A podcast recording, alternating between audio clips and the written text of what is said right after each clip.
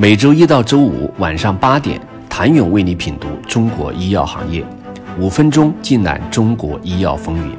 喜马拉雅的听众朋友们，你们好，我是医药经理人、出品人谭勇。根据最新公布的战略，阿斯利康主要分为三大业务板块，分别是肿瘤、罕见病、生物制药。其中，生物制药囊括心血管、肾脏及代谢业务、呼吸、疫苗和免疫。对比全国与中国区的变动，阿斯利康中国区此次调整与全球更新的战略正遥相呼应。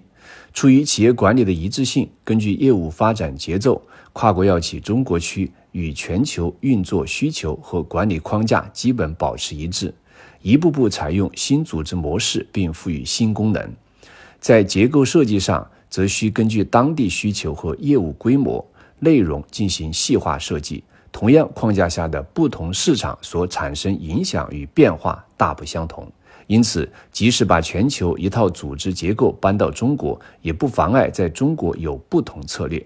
中国区会根据市场情况再做调整。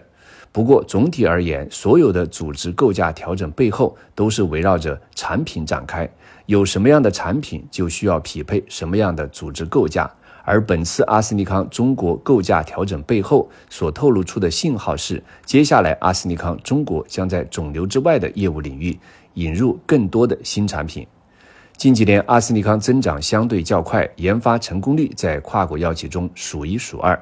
到二零三零年，阿斯利康销售额年复合增长率预计百分之八。二零二三年前三季度，阿斯利康处于三期和注册性试验中的管线达一百二十七条，超过去年，几乎与二零二一年全年数据持平。J.P. 摩根大会上，阿斯利康提到，二零二四年上半年就有六条关键管线有数据读出，覆盖创新型 ADC、寡核苷酸等。其目的也很清晰：二零二三年着力拓展新适应症，打造创新平台和技术，以及加强 BD。总结其现阶段扩张偏好在于通过 BD 合作来夯实优势领域，通过中小额并购补足新技术领域。并购与 BD 正沿着五大专注疾病领域以及整合形成的三大主线进行。肿瘤虽是阿斯利康的优势领域，也是目前最主要的营收来源。但要看阿斯利康的全新增长点，几乎集中于生物制药主线。下面集结了一款冲击阿斯利康王牌产品地位的潜在重磅药物和一众前沿新兴技术赛道。这其中，心血管、肾脏及代谢业务已经成为阿斯利康增幅最突出的支柱领域。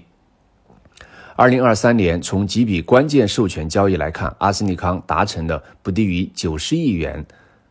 BD 合作，其中在生物制药，尤其是心血管、肾脏及代谢业务中，小型补强收购和 BD 动作十分频繁，包括开联溢价超百分之两百补强高血压和心肾管线，合作开发针对一型糖尿病和炎症性肠病的多种工程 T 调节细胞疗法，在临床数据不达预期而放弃两款胰高血糖素样态。